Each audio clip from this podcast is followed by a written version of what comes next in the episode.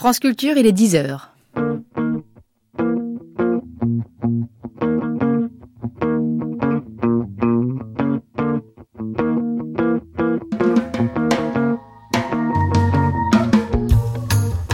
Feu vert par Caroline Brouet propose toute cette semaine une grande traversée sur les Français et l'environnement. Après les archives, deuxième temps avec le débat. Puisque l'énergie nucléaire continue de susciter beaucoup de controverses, faut-il sortir du nucléaire? Face à la menace climatique et à l'augmentation des prix de l'énergie, la France, et au-delà la planète, peut-elle se passer du nucléaire? Pour tenter de répondre à cette question, cinq invités avec moi aujourd'hui. Bertrand Barré, bonjour. Vous êtes professeur émérite de génie atomique à l'Institut national des sciences et techniques nucléaires et conseiller scientifique d'Areva, le groupe industriel français expert en énergie, notamment chargé de la construction du futur réacteur EPR de Flamanville et de bien d'autres choses. Et vous êtes l'auteur d'un livre paru récemment aux éditions Irlé, L'énergie nucléaire, comprendre l'avenir. Corinne Lepage, bonjour. Bonjour. Ministre de l'Environnement d'Alain Juppé en 1995, candidate à l'élection présidentielle de 2002, vous êtes fondatrice de CAP 21 et membre aujourd'hui, membre fondatrice aussi du MoDem. Monique Senet, Bonjour. Bonjour, vous êtes physicienne, directrice de recherche au CNRS, euh, directrice honoraire de recherche au CNRS, vous qui le dites. Et vous présidez depuis 30 ans maintenant le groupement scientifique pour l'information sur l'énergie nucléaire, une association qui publie la Gazette nucléaire, revue d'information sur le programme énergétique français. Mhm. Christian Bataille, Bonjour. bonjour. Député socialiste du Nord, vous êtes rapporteur des lois de 1991 et de 2006 sur la gestion des déchets nucléaires. Vous avez dirigé de très nombreuses missions parlementaires concernant aussi le stockage des déchets radioactifs et vous avez été rapporteur de plusieurs missions parlementaires sur l'énergie, l'électricité et le nucléaire. Et enfin, par téléphone depuis Bruxelles, avec nous Rolf Linkor. Bonjour monsieur. Bonjour madame. Vous êtes ancien député européen, membre du SPD, euh, conseiller spécial du commissaire européen pour l'énergie de 2005 à 2007 et aujourd'hui président du Centre Center for European Energy Strategy et président d'honneur du Forum européen de l'énergie. Alors, juste avant d'entrer dans le vif du sujet, une question que j'ai envie de poser à, à la volée. Pourquoi le nucléaire déclenche-t-il tant de passion depuis au moins 50 ans? On entendait dans les archives tout à l'heure les querelles scientifiques et intellectuelles qui ont émaillé l'histoire de cette énergie en France. On entendait à quel point les débats et les oppositions pouvaient être violentes. Un mort à Crémalville en 1977. Et rien qu'hier, lors du débat sur le réchauffement climatique, j'ai dû arrêter Noël Mamère et Jean-Yves Le Déaut, qui amorçaient déjà le débat de ce matin. Alors, comment expliquer une telle passion? Qu'est-ce qui se joue là derrière? Qui veut répondre? Monique Senet. Quand euh, vous situez le nucléaire et que vous le commencez juste avec les réacteurs, rappelez-vous tout de même que le nucléaire a mal commencé. Il a commencé par des explosions et quand même pas mal de morts et de blessés graves. Donc c'est vrai que c'est une énergie qui a mal démarré, je dirais. Alors après, quand vous prenez euh, la suite des événements, vous apercevez que d'un seul coup, finalement, pour les Français tout au moins, en 1974, on a dit ah un programme merveilleux, 200 réacteurs en l'an 2000, et c'était la commission Péon, production d'énergie d'origine nucléaire. Donc son nom ne laissait aucun doute sur ce qui avait été proposé, disons, au gouvernement. Et ce qui s'est passé, c'est qu'à l'époque, bah, EDF n'avait pas de site. Et donc, s'est mis à prospecter tout azimut sur la France. Il fallait quand même trouver une vingtaine de sites. Et à ce moment-là, euh, les citoyens qui avaient déjà un réacteur se sont dit, mais on va nous en rajouter, qu'est-ce que ça veut dire? Et ceux qui n'en avaient pas se sont dit, mais qu'est-ce que c'est? Et donc, euh, ils, sont ils ont posé des questions, ils ont essayé d'avoir des réponses. Et il est vrai que ni EDF, ni le commissariat à l'énergie atomique, ni d'ailleurs aucun des protagonistes n'était prêt à donner des, explications. Et le résultat, euh, ils se sont tournés vers nous, qui étions le Centre national de la recherche scientifique, des physiciens qui avions la connaissance de l'atome pas du tout la connaissance des réacteurs. Donc, il nous a fallu un bon moment pour arriver à, mieux comprendre comment ça marchait et à lancer un appel qui s'est appelé l'appel des 400, où, compte tenu de tout ce qu'on avait regardé, on demandait l'arrêt du programme tant qu'un débat n'aurait pas eu lieu sur le programme énergétique dans son ensemble et tant qu'on n'aurait pas tenu compte finalement de des déchets, de la sûreté, de la radioprotection. C'était ça le but, le but de notre appel. Corinne Lepage, un mélange de peur, de défiance et de culture du secret? Je crois qu'il y a un peu de tout cela. D'abord, il faut rappeler quand même euh, une origine militaire. Elle a tout à fait raison de le dire. Donc militaire, ça veut dire secret. Et pour cause, on comprend pourquoi. Euh, et par conséquent, euh, ce secret a été très amplifié par Tchernobyl. Alors vous allez me dire, c'est après, c'est vrai, mais ça n'a fait qu'amplifier quelque chose qui était déjà présent. Donc, secret, on nous cache, on ne sait pas. Ça, c'est le premier point. Le deuxième point, c'est le contact, si je puis dire, la prise de conscience avec une forme d'irréversibilité. Euh, bien sûr, euh, on peut dire que les déchets radioactifs ont une, radioactivité qui va subir une courbe de Gauss, mais c'est sur une telle durée euh, que à l'échelle de l'humanité ou de l'homme en tout cas et des générations, c'est quand même quasiment une irréversibilité. Troisièmement, je dirais que ça a été aussi quelque part un saut dans l'inconnu. Pourquoi? Bah Parce a, quand on a lancé le programme nucléaire, on s'est dit qu'on saurait faire avec les déchets, et on s'est rendu compte qu'on savait pas faire avec les déchets et qu'on sait toujours pas faire d'ailleurs aujourd'hui avec les déchets. Alors on fait du retraitement, mais on est toujours collé avec euh, un stock de déchets, même s'il est, plus petit.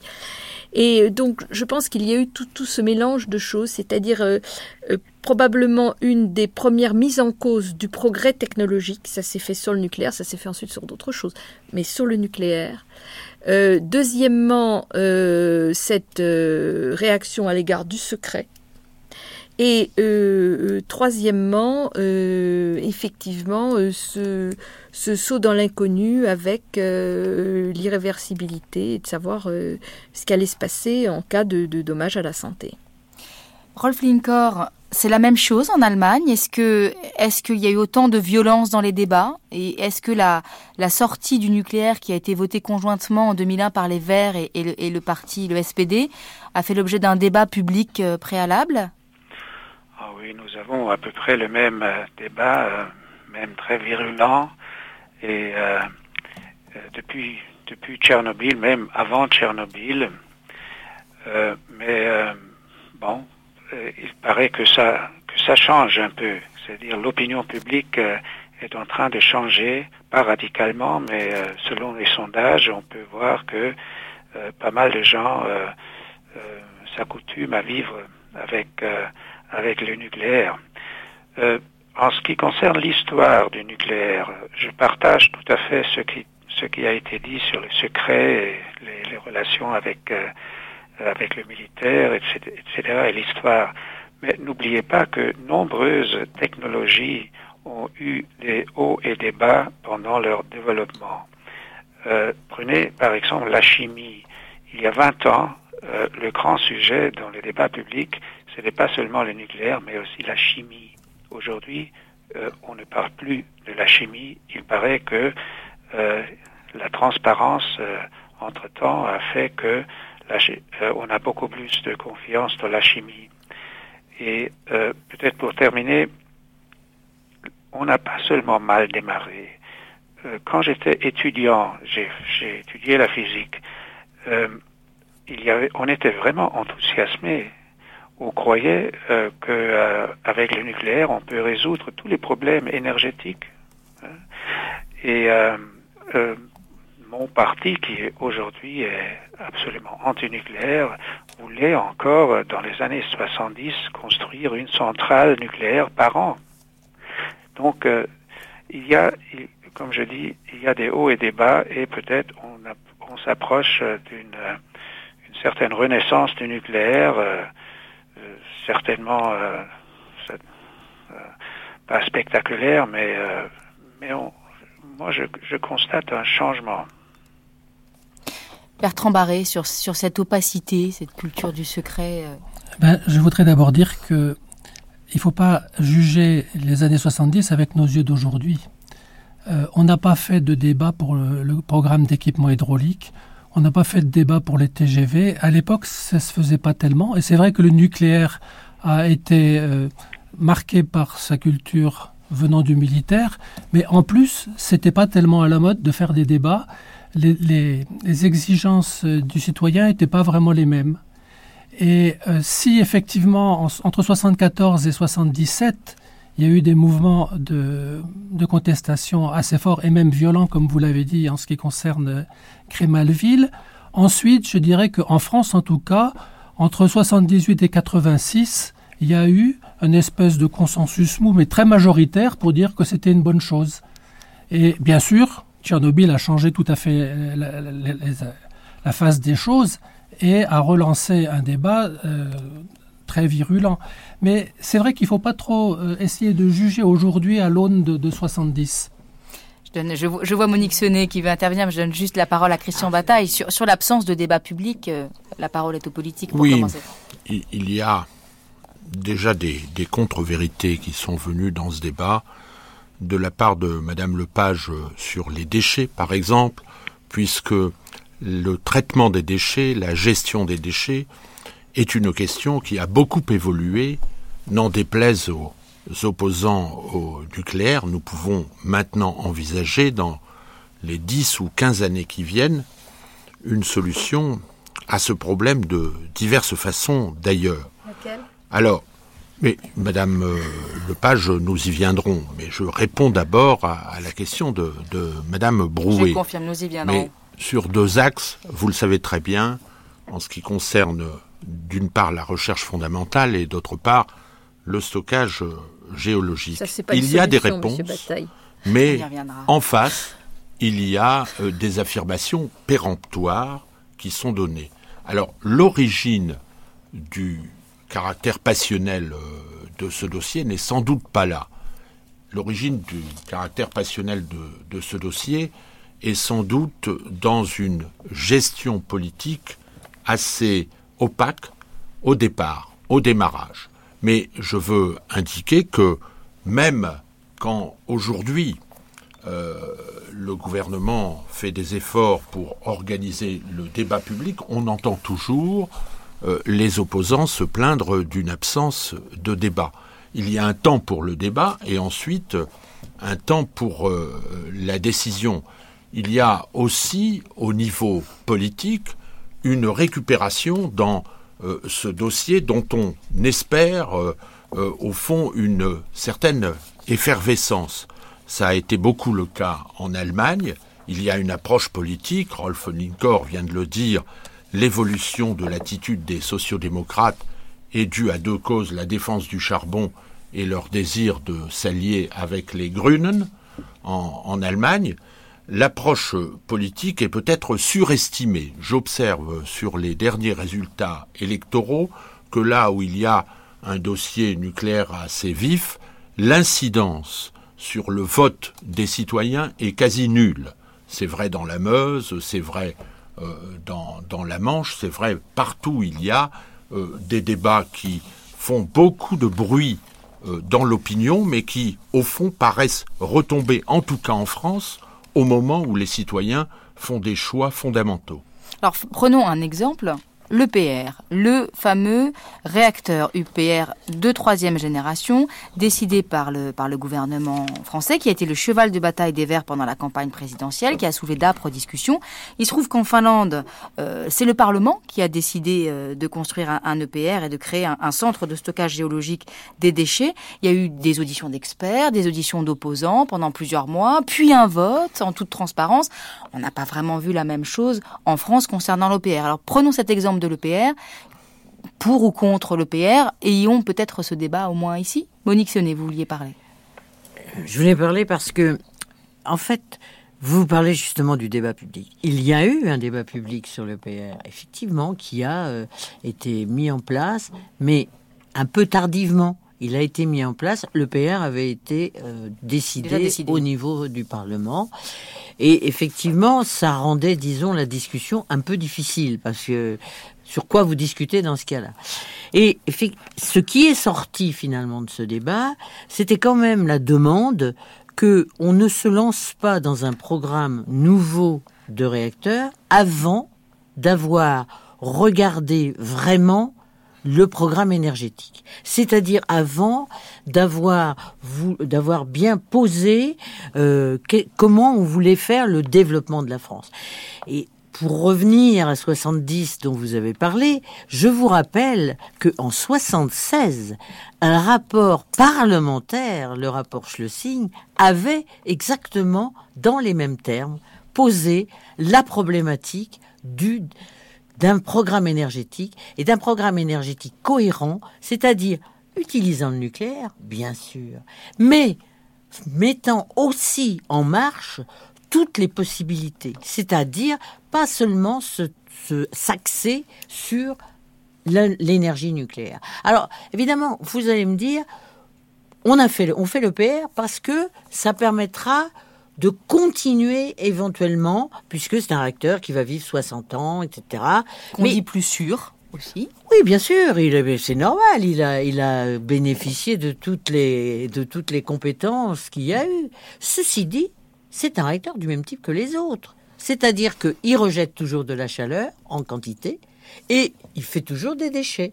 Donc, vous voyez, c'est pour ça que, en fait, la demande d'essayer de construire un vrai programme énergétique en utilisant le nucléaire, mais peut-être en l'utilisant d'une meilleure façon. Bien sûr, c'est pas, ça va pas, ça va pas sortir du chapeau. Mais si on s'y met et si on fait vraiment les choses, on aura effectivement un programme qui sera ouvert. Bertrand Barret. Oui, euh, je voudrais mettre les choses un peu au point. Il y a d'abord eu un, premier débat général sur l'énergie en 2003. Un débat qui a été euh, très parisien par certains côtés, mais qui a été démultiplié par énormément de débats dits partenaires tout à travers la France. Je crois que j'en ai compté 220.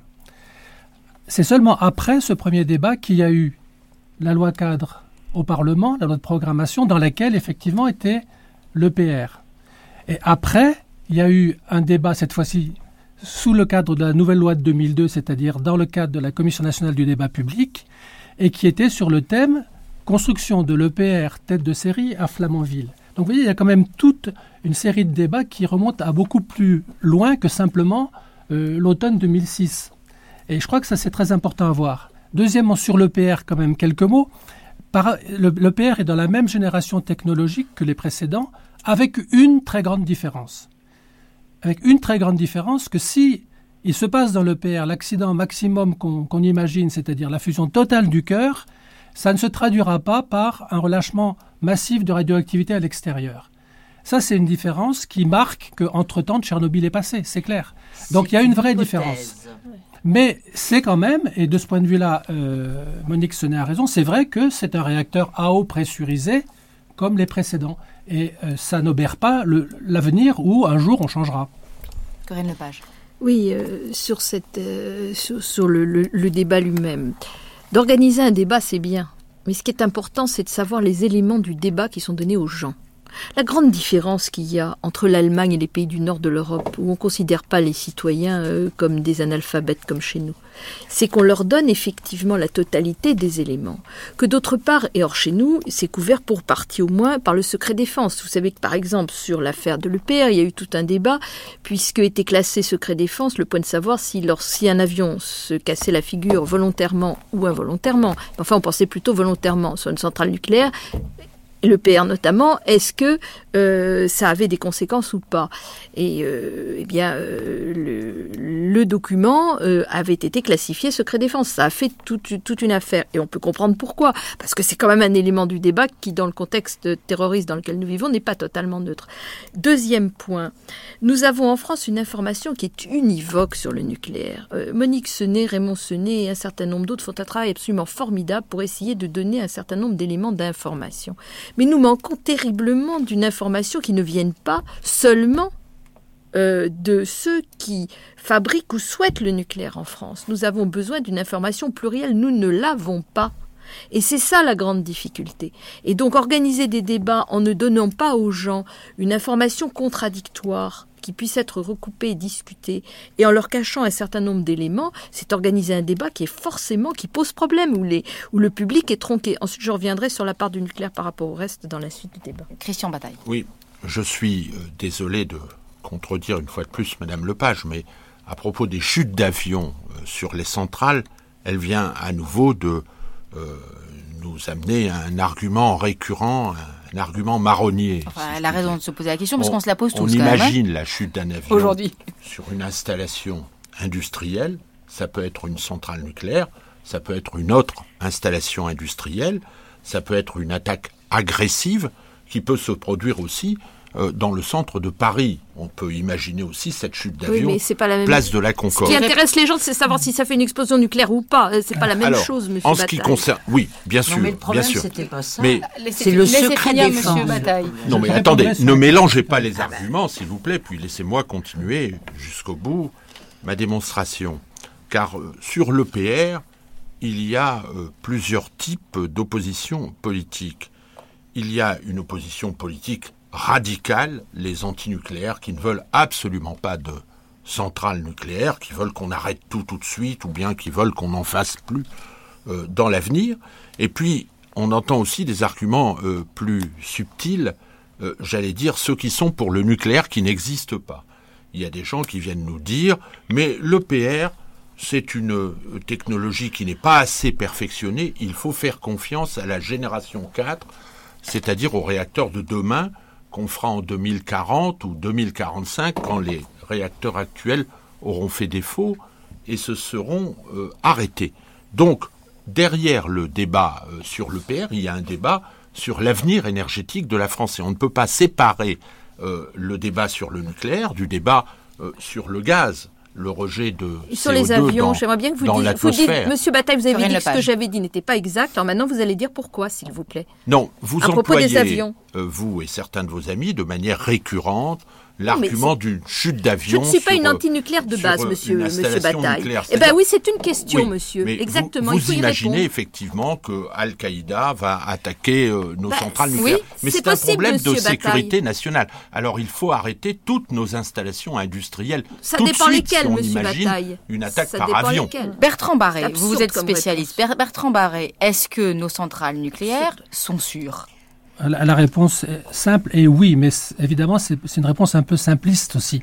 Elles sont sûres, c'est-à-dire qu'on a pris en compte les accidents internes et les accidents externes qui peuvent s'y fournir, qu'à chaque fois on a mis en place une protection, puis un secours de la protection, puis une sauvegarde du secours. Bon, c'est déjà pas mal, je ne connais pas beaucoup d'industries qui en font autant. Mais je vais revenir sur la question du secret défense après tout, parce que c'est une question effectivement qui a été soulevée et qui nous a amené à euh, préciser les choses. Elle n'était pas forcément beaucoup. Dans le nucléaire, tout ce qui est sûreté, c'est-à-dire tout ce qui concerne les accidents dus à l'installation elle-même ou dus aux opérateurs, est parfaitement ouvert, euh, transparent. La règle, c'est on dit tout. Tout ce qui est sécurité, protection physique, la règle est plutôt on dit rien parce qu'on ne veut pas aider euh, les terroristes. Je veux dire, euh, une, un rapport qui dit euh, en cas de telle attaque d'avion, le point faible est telle chose, c'est bien évident qu'on ne va pas le rendre public. Ce serait d'intérêt de personne. Et donc là, il y a deux règles assez différentes. Protection physique, a priori on dit rien, et ça s'explique. Et ça, n'est pas du. On, imagine mal que les citoyens se sentent frustrés de, savoir ça. Bah, le, fait, si vous voulez, de dire euh, quand je baisse, quand, je lève les barres, euh, le réacteur chauffe, ça changera rien parce que euh, effectivement. Mais le fait de dire si j'attaque sur tel angle, tel endroit précis, non mais c'est pas ça que demandent les gens.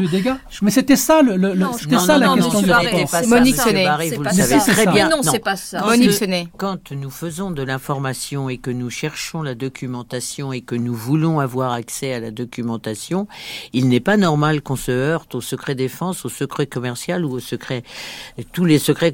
Et je vous rappelle que pendant le, débat public, je vous rappelle que pendant le débat public, nous avons effectivement obtenu d'avoir accès au rapport de sûreté parce que, et nous le faisons toujours, nous nous sommes engagés à aller sur site pour vérifier, pour regarder les documents, et il n'est absolument pas question de les mettre sur la place publique. C'est ça le problème, c'est il y a une confusion. Mais non, il n'y a pas de confusion. C'était bien ce que je disais. Ces documents ne peuvent pas être publics. Et le fait qu'on vous y ait donné accès montre bien que justement, À partir, à partir de l'instant où vous étiez habilité en quelque sorte, eh bien, vous pouviez vérifier indépendamment. mais, mais, c'est toujours possible. J'ai eu accès à toute l'information que j'ai pu demander pour les rapports parlementaires et j'ai pu les écrire dans mes rapports parlementaires. Rolf, Rolf Linkor, j'aimerais avoir votre votre avis sur cette question. Vous qui êtes avec un regard avec un regard extérieur, euh, comment jugez-vous justement ce, débat qui est en train de prendre là sous, sous, sous, nos yeux euh, sur sur cette question? Moi, je trouve ça très intéressant que qu'on demande un débat public et c'est certainement nécessaire. Euh, mais nous ne sommes pas sur la même longueur d'onde. Dans les différents pays de l'Europe, euh, il y a des, opinions publiques différentes et des débats différents. Par exemple, si je, si je prends mon propre pays, on a eu un débat avant et après Tchernobyl. Vraiment un grand, grand débat. Même une hystérie qui a empêché un débat rationnel. Mais il y avait un débat. Et après, et ça c'est très intéressant, le débat a été clos. Je me rappelle beaucoup, je me rappelle très bien euh, les débats dans mon propre parti quand je voulais euh, ouvrir euh, le débat sur le nucléaire et on me disait c'est terminé, c'est clos, le chapitre est clos. Hmm? On a tout dit et maintenant on a décidé. Et maintenant ça change. De nouveau, il y a un débat, il y a un tabou qui est tombé, le tabou du, euh, de parler sur le nucléaire est tombé. Il y a maintenant, même les journaux euh, discutent. Il y a un deuxième euh, un élément qui nous distingue. Entre-temps, les différents gouvernements, surtout le gouvernement rouge-vert, a fait beaucoup pour, pour, promouvoir les renouvelables. Et nous avons maintenant une, une véritable industrie des renouvelables qui est considérable, qui est admirable. Euh, qui emploie presque 200 000 personnes. Et naturellement, ces entreprises, ces personnes euh, défendent leurs intérêts, qui sont aussi leurs intérêts euh, professionnels et, et, leur salaire. Et il y a donc un lobby qui, qui va, un véritable lobby qui, qui, qui ne parle plus du nucléaire, mais qui défend ses propres intérêts. Et ça, c'est aussi intéressant qu'il faut prendre en compte. Et le, succès des renouvelables fait que nombreuses personnes, beaucoup de, beaucoup de gens croient que les renouvelables et l'utilisation intelligente de l'énergie suffit pour résoudre tous nos problèmes. Et ce mouvement est très très fort, très très fort, et euh, c'est pourquoi il est parfois difficile d'ouvrir de nouveau un débat sur le nucléaire, mais ça se fait. Alors poursuivons, puisque justement en Allemagne, euh, euh, le gouvernement a prévu l'arrêt de ces centrales pour 2020, que vous avez massivement investi dans l'éolien. Je crois que 18 000 éoliennes euh, sont construites, ou en tous les cas doivent être construites. Est-ce que cela suffit? Est-ce que c'est satisfaisant si on pose la question du débat énergétique aujourd'hui? Vous avez l'air de dire que, que non. Poursuivons sur cette question. Est-ce que vous êtes obligé d'importer l'électricité, de construire des centrales thermiques? Comment faites-vous? Non, on a, encore assez de centrales euh, thermiques euh, pour... Euh, et, en plus, n'oubliez pas, nous avons encore les centrales nucléaires.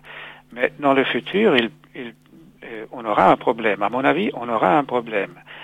Seulement, il est très difficile de discuter ce problème parce que d'un côté, vous avez ce, mon propre parti, qui dit avec 3% de, de, de, de croissance d'efficacité énergétique par an, avec euh, un vaste programme pour les renouvelables, avec des nouvelles centrales euh, à charbon, on peut très bien se passer du nucléaire et en plus euh, on, on, peut même abaisser les émissions de CO2 de 40% jusqu'à 2020.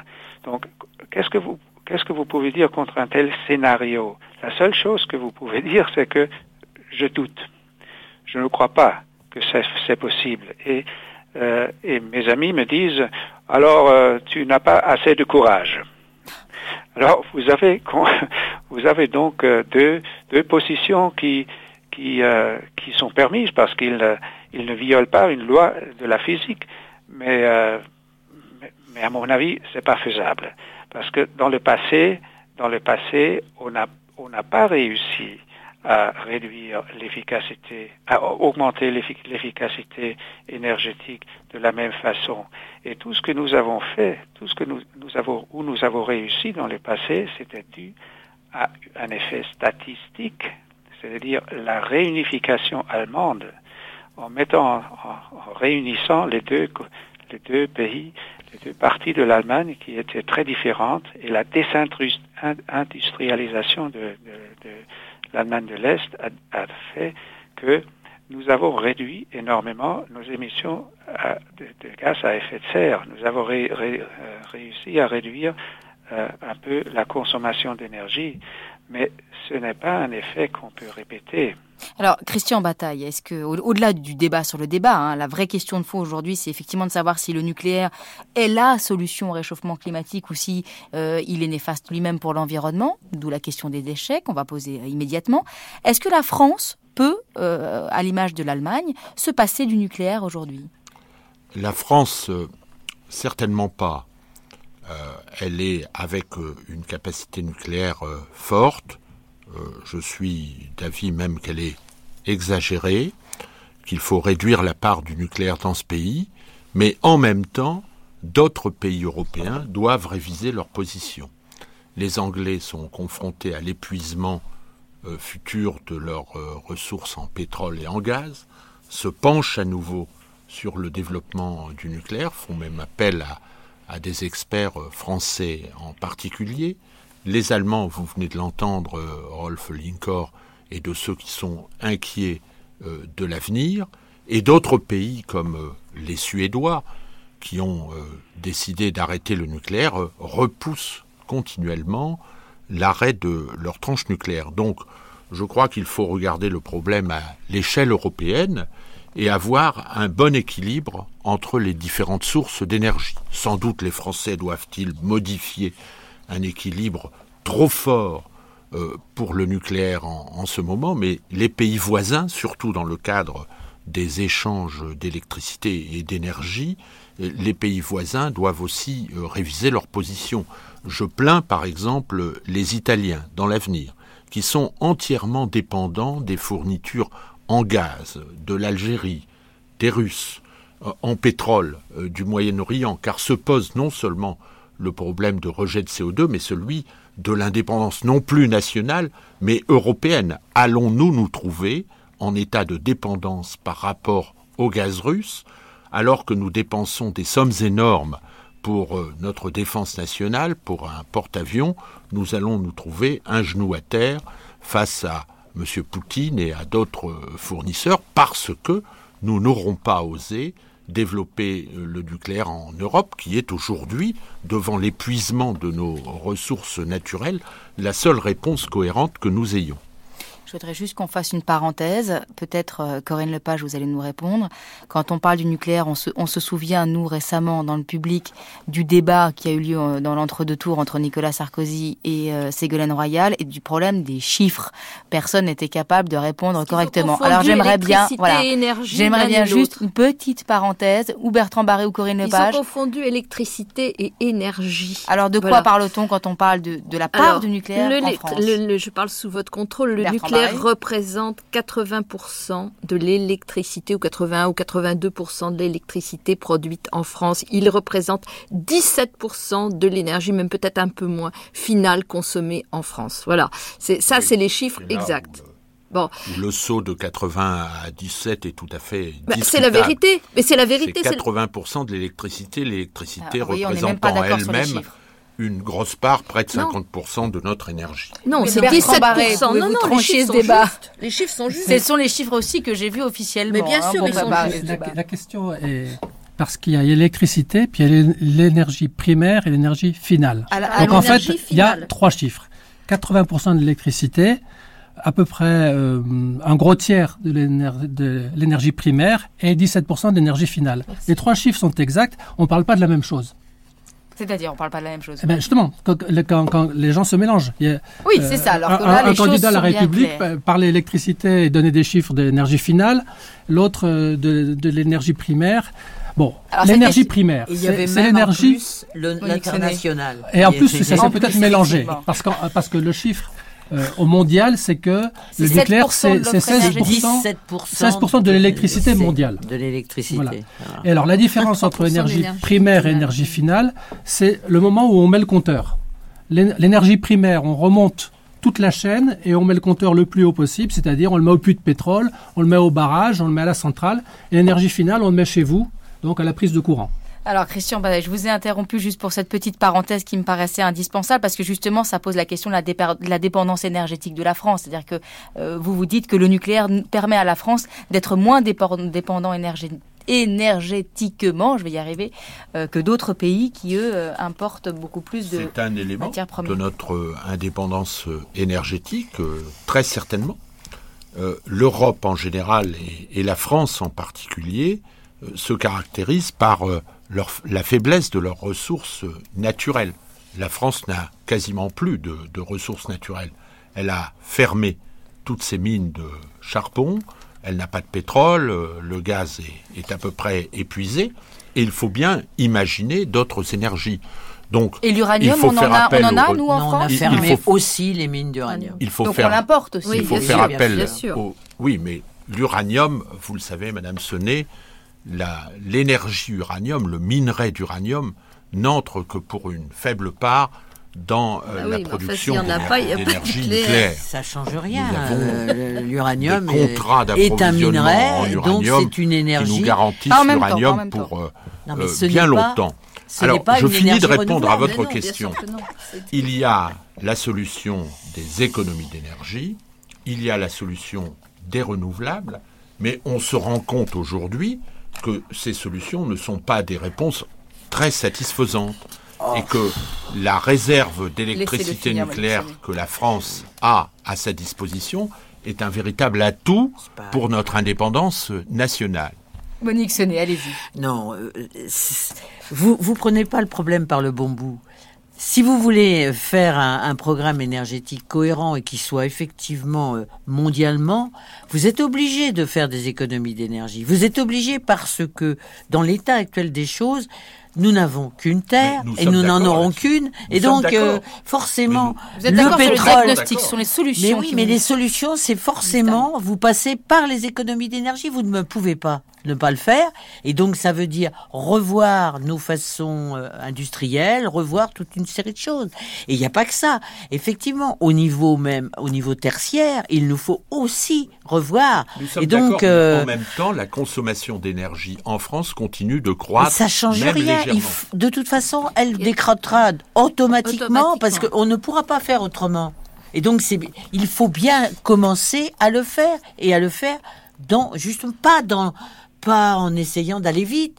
On a encore du temps. Profitons-en. je, ne pense pas, là-dessus, je suis d'accord avec M. Bataille, je pense pas que la France puisse sortir du nucléaire comme ça demain matin. Ça, c'est absolument pas, possible. on est 80% de notre électricité.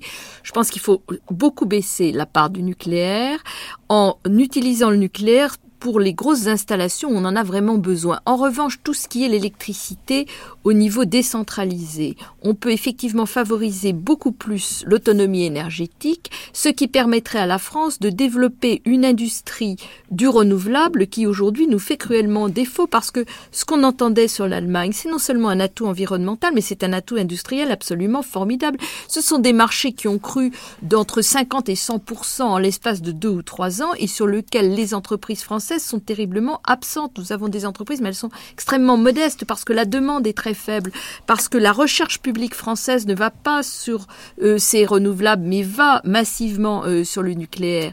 Donc je pense qu'on a et un intérêt environnemental et un intérêt industriel à euh, développer massivement le renouvelable, ce qui devrait entraîner également une diminution du nucléaire et en même temps un travail formidable sur les négawatts, c'est-à-dire toutes les économies d'énergie. Bertrand Barré, miser sur la complémentarité des énergies Oui, absolument. Je, je vais prendre un, recul, je vais parler carrément du monde.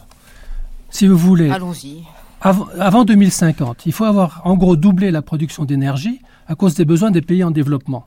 Hein, parce que les économies d'énergie, pour nous, c'est essentiel, mais on ne va quand même pas aller raconter ça aux Indiens pour l'instant. Deuxièmement, il faut avoir divisé par deux les émissions de gaz à effet de serre, sinon vraiment, on est parti dans une dynamique de modification des climats à laquelle on ne saura pas s'adapter. Donc on élimine le charbon. Donc, ça veut dire qu'il faut faire tout ça Alors qu'aujourd'hui, 80% de l'énergie mondiale, c'est brûler du charbon, brûler du pétrole, brûler du gaz et envoyer le CO2 dans l'atmosphère. Donc vous voyez que par rapport à ça, euh, il faudra mettre en œuvre tout. Et il faut bien commencer par les économies d'énergie. Là, vraiment, je suis entièrement d'accord euh, euh, avec mes interlocutrices là-dessus. C'est évident. On s'en sortira pas rien qu'avec l'offre. Donc ça, c'est évident. Et quand on a dit ça, eh ben, il restera quand même une offre. Et dans cette offre, il faut diminuer la part des combustibles fossiles. C'est évident aussi. Et à ce moment-là, il vous reste à faire du nucléaire et des renouvelables. Parce qu'on n'a pas encore inventé autre chose. Donc pour moi, ce n'est pas du tout complémentaire. Je voulais faire un point sur l'uranium. Il y a une chose, on a fermé la dernière mine d'uranium française, mais la différence de l'uranium, le gaz ou le pétrole, c'est que les stocks, les stocks nationaux de pétrole, on en a pour deux mois, les stocks nationaux d'uranium, on en a pour cinq ans. C'est-à-dire que par rapport à, la menace d'une interruption géopolitique, on n'a pas le même problème. Et en plus, l'uranium, il vient du Canada, de l'Australie, du Kazakhstan, enfin d'une très grande variété de pays et pas tout du Moyen-Orient. Des contrats de long terme. Donc ça, donc ça fait une grosse différence. Et enfin, alors pour regarder dans le grand futur, on a aussi en France une grosse quantité d'uranium appauvri qui est domestique et qui nous servira beaucoup quand on passera au surgénérateur. Monique Senet. si on y passe. Mais bon, ça, c'est pas dramatique. Non, si vous voulez, quand on dit que c'est pas pour les pays euh, en voie de développement euh, les, les, les énergies renouvelables ou bien les économies d'énergie, mais bien sûr que si. Parce que si on ne leur propose pas justement les industries qui permettent de moins euh, dévorer d'énergie et justement d'être moins polluantes, on ne fait pas notre travail. Parce que le CO2 euh, en Inde et en Chine, c'est épouvantable. Euh, Pékin est complètement dans la fumée, New Delhi pareil, et puis il n'y a pas que ça. Et si on a des problèmes avec El Niño et tout ça, c'est effectivement dû à ces pollutions. Donc, ce sont bien les pays riches c'est-à-dire les, les, 15%, etc., qui, eux, consomment à peu près 85% euh, de l'énergie sur la Terre, qui doivent monter, montrer l'exemple et qui doivent effectivement aider ces pays à émerger. Et donc, c'est normal, c'est comme ça, on ne peut pas faire autrement. Christian Bataille. Les, les Chinois développent euh, massivement les énergies renouvelables, si vous comptez l'hydraulique comme énergie renouvelable. Je vais vous dire que le, ce qu'ils viennent de faire sur le fleuve jaune, le barrage des Trois Gorges, dont je voulais vous parler, induit une modification euh, euh, du paysage, euh, des hommes, de la du population. C'est pas seulement le paysage. Donc, C'est une réponse en énergie renouvelable qui est limitée, forcément. Elle n'est pas limitée, elle est seulement démentielle par rapport, parce que les, les, Brésiliens avaient fait la même chose, et effectivement, c'est pour le, pour le climat, c'est pas du tout bon. Oui, c'est Itaipou, mais euh, les, les Français ont développé euh, l'énergie hydraulique dans des proportions plus raisonnables, d'une manière moins spectaculaire. Mais nous n'avons pratiquement plus de marge de, développement de, l'hydraulique dans ce pays. Donc les énergies renouvelables sont des énergies qui aujourd'hui sont d'une application limitée. Je pense à l'éolien, au solaire. Il faut les développer. C'est 20% au Danemark, monsieur, Il faut développer la, recherche, mais on sait bien que pour remplacer les quantités énormes produites par une centrale nucléaire, il faut beaucoup, beaucoup d'énergie renouvelable. Mais vous savez bien que c'est pas c'est pas ça. Il ne s'agit pas de remplacer. Il s'agit d'utiliser. Non. Aujourd'hui, aujourd'hui, l'alternative. d'un complément, L'alternative au, nucléaire que certains euh, voudraient arrêter, c'est plus le gaz et le charbon. Tout à l'heure, Rolf Linkor nous parlait mm. du développement, du redéveloppement du charbon euh, d'importation. En Chine, le charbon 75% de l'électricité chinoise et aux États-Unis, les Américains construisent d'une manière forcenée des centrales euh, au charbon, puisque eux aussi ont cessé de construire des, centrales nucléaires depuis maintenant euh, quelques décennies. Donc l'alternative aujourd'hui pratiquée, je le déplore autant que vous, ce sont les énergies à fort effet de, CO2 comme le charbon et le gaz, et malheureusement pas euh, les renouvelables que nous souhaitons, mais que nous ne voyons pas émerger d'une manière spectaculaire. Pardonnez-moi, Monsieur Bataille, ça dépend des pays. Vous avez quand même des pays, euh, notamment en Europe, où euh, la part maintenant du renouvelable non hydraulique est tout à fait considérable. Je pense euh, au Danemark, je pense également à l'Allemagne qui a énormément progressé dans ce domaine. Sur les Chinois, c'est vrai qu'ils font beaucoup de charbon, mais enfin les Chinois, ils viennent quand même d'investir 185 milliards de dollars, 185 milliards de dollars dans le renouvelable non hydraulique pour se constituer précisément très rapidement. On en parlait. Euh, non, non hydraulique. Non pas dans l'hydraulique. Pas dans l'hydraulique, dans le renouvelable non hydraulique, c'est-à-dire éolien, biomasse, euh, euh, solaire, etc. Aujourd'hui, qui vend des, du photovoltaïque en Afrique, c'est les sociétés chinoises. Hein. par conséquent, non, je crois que les pays du Sud, et notamment la Chine et l'Inde aussi, mais surtout la Chine, la situation actuelle, elle est ce qu'on vient de dire. Mais euh, quand on sait la capacité de transformation et l'argent dont dispose la Chine et l'intelligence et la, technicité qu'ils ont, je pense que très rapidement les choses, les choses vont évoluer. Je terminerai simplement en disant, pour reprendre ce que disait Monique Séné, euh, il ne faut pas imaginer les choses de manière constante. Si vous prenez par exemple le bâtiment, qui représente grosso modo 20 et quelques pourcents de nos émissions de gaz à effet de serre, euh, vous pouvez construire demain des maisons qui ne consommeront quasiment plus et qui voire même produiront au réseau. Par conséquent, euh, on en aura besoin de beaucoup moins d'électricité puisque l'eau chaude et le, chauffage seront assumés euh, directement. Donc c'est pour ça que je faisais cette différence tout à l'heure entre les grandes installations à forte puissance, effectivement, euh, je pense qu'il faudra encore du nucléaire pour un, pour un bon moment, et tout ce qui est domestique, dont je pense qu'on pourra se passer du nucléaire assez rapidement. Bien, vous écoutez France Culture, débat sur la sortie ou non du nucléaire en France avec euh, Monique Senet, Corinne Lepage que vous venez d'entendre, Christian Bataille, Rolf Linkor qui est avec nous par téléphone et Bertrand Barret à qui je donne tout de suite la parole. Oui, je reviens juste un quart de seconde sur la Chine. C'est vrai que la Chine fait un effort considérable sur les renouvelables. Mais n'oubliez pas que depuis deux ans, ils achètent une centrale à charbon par semaine. Une centrale à charbon par semaine. Et elles vont, elles vont brûler du charbon pendant 40 ans. Donc la, production de charbon de la Chine est passée de 1 milliard de tonnes, ce qui était déjà quand même assez considérable, en 2000, à 2 milliards. Avec plusieurs milliers de morts par an. C'est, donc, donc heureusement, heureusement, que, heureusement que la Chine se met au nucléaire comme l'Inde. Parce que euh, l'alternative réelle au nucléaire pour la pour l'électricité de base, hein, parce qu'on est bien d'accord que, que l'électricité de pointe c'est différent.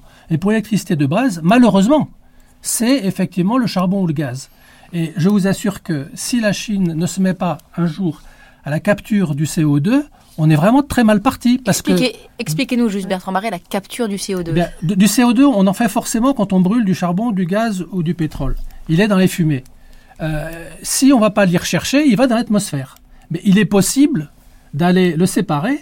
Alors, ça demande de l'énergie, euh, l'efficacité ampère, si vous voulez. Mais il est possible de le séparer. À ce moment-là, il va falloir le stocker pour éviter qu'il aille dans l'atmosphère. Aujourd'hui, les technologies sont un peu balbutiantes, mais il y a des, démonstrations très intéressantes. Donc ça, c'est une voie d'avenir.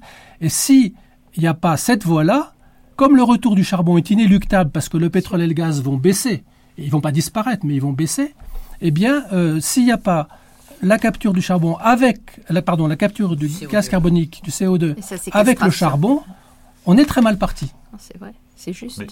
Non, mais c'est tout, à fait juste. C'est tout à fait juste parce que le charbon, on en a pour 200 ans à peu près. Au moins. Euh, le, le, pétrole, on en a pour euh, allez, euh, les deux tiers du siècle. L'uranium, on en discute, probablement le siècle. Donc effectivement, la tendance, ça va être de se, transformer, de se tourner vers le charbon qui peut faire rouler les automobiles, puisque les Allemands le faisaient très bien pendant la guerre, il y a des techniques qui permettent de le faire. Donc le vrai sujet pour le charbon, c'est je suis tout à fait d'accord avec M. Barret, c'est la capture et la séquestration du CO2. Mais pas au pot d'échappement.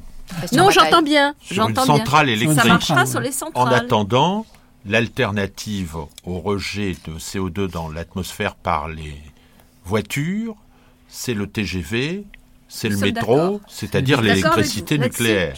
Et quand vous refusez de rejeter du CO2 avec votre automobile polluante, vous prenez le train ou le métro, mais vous faites tourner les centrales nucléaires dans ce cas-là. Cher monsieur Bataille, vous savez très bien, qu'il y a eu un énorme problème. C'est qu'on a beaucoup d'électricité et on n'a pas mis en place le fer routage et tout ce qu'il fallait hélas, avec. et donc, si vous voulez, notre politique n'est pas totalement cohérente avec nos avec nos possibilités. Je vous interromps, je vous interromps parce qu'il nous reste dix petites minutes et que nous avions dit tout à l'heure que nous aborderons au moins pendant quelques minutes la question des déchets. Donc, abordons cette question des déchets maintenant, si vous voulez bien, avant de passer à la question de la politique à mettre en œuvre énergétique à l'échelle nationale et à l'échelle européenne. Alors, Corinne Lepage, sur la question des déchets, pour vous, euh, la question n'est pas résolue. Bah, non, pour moi, si vous voulez, le stockage en couche profonde n'est pas une solution.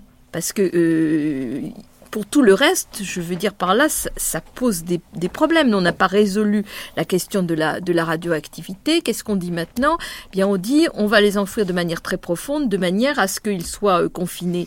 le, le vrai sujet, à mon sens, il y en a deux, c'est que, un, c'est irréversible et ça, je pense que c'est une question, la question de la réversibilité ou l'irréversibilité, c'est une question de euh, responsabilité morale d'une génération qui est quand même quelque chose de très important.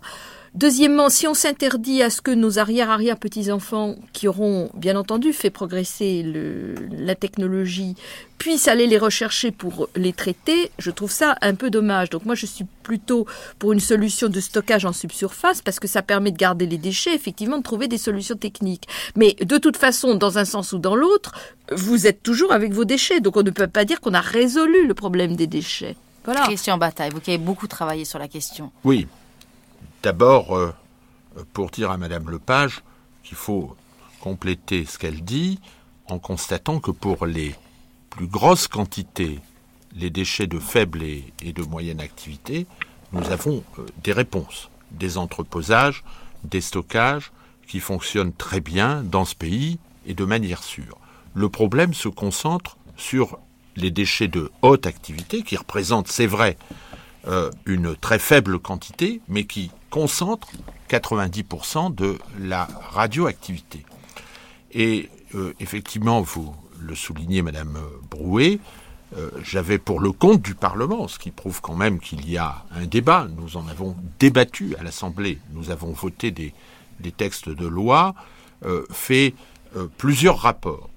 Et l'Assemblée a voté une loi qui prévoit dans le temps, dans la durée, car il ne faut pas précipiter les choses, un certain nombre de réponses.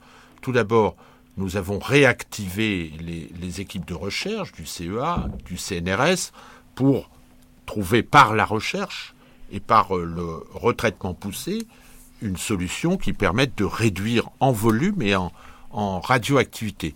Et puis en même temps et parallèlement, les recherches sur euh, le stockage souterrain euh, se poursuivent. Il y a un laboratoire à Bure, dans la Meuse, qui fonctionne aujourd'hui, qui semble donner des, résultats euh, positifs en ce qui concerne le milieu géologique, mais il est trop tôt pour le dire. L'idée serait de construire d'ici les années 2020 un stockage réversible, contrairement à, ce que vous dites, Madame Lepage, c'est-à-dire un stockage qui permette de reprendre les déchets si la recherche permet une incinération, en tout cas une élimination plus satisfaisante euh, de ces déchets.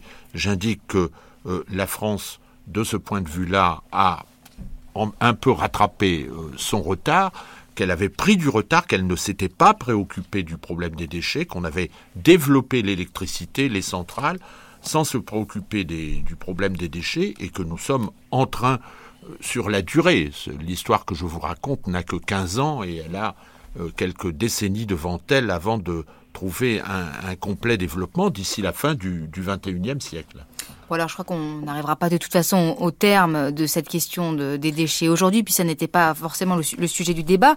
Mais pour clore euh, ce, débat, je crois que Rolf Lincor, euh, à ce stade de la discussion, nous, sommes au moins arrivés à, à, un accord selon lequel euh, il faudrait sans doute limiter, et non pas sortir du nucléaire, mais limiter la production du nucléaire, réduire sa consommation d'électricité, ce qui suppose quand même une politique énergétique volontariste. Est-ce que vous pensez euh, qu'une politique européenne énergétique est possible euh, Est-ce qu'il faut développer plutôt des politiques nationales ou est-ce qu'il faut souhaiter des politiques interdépendantes?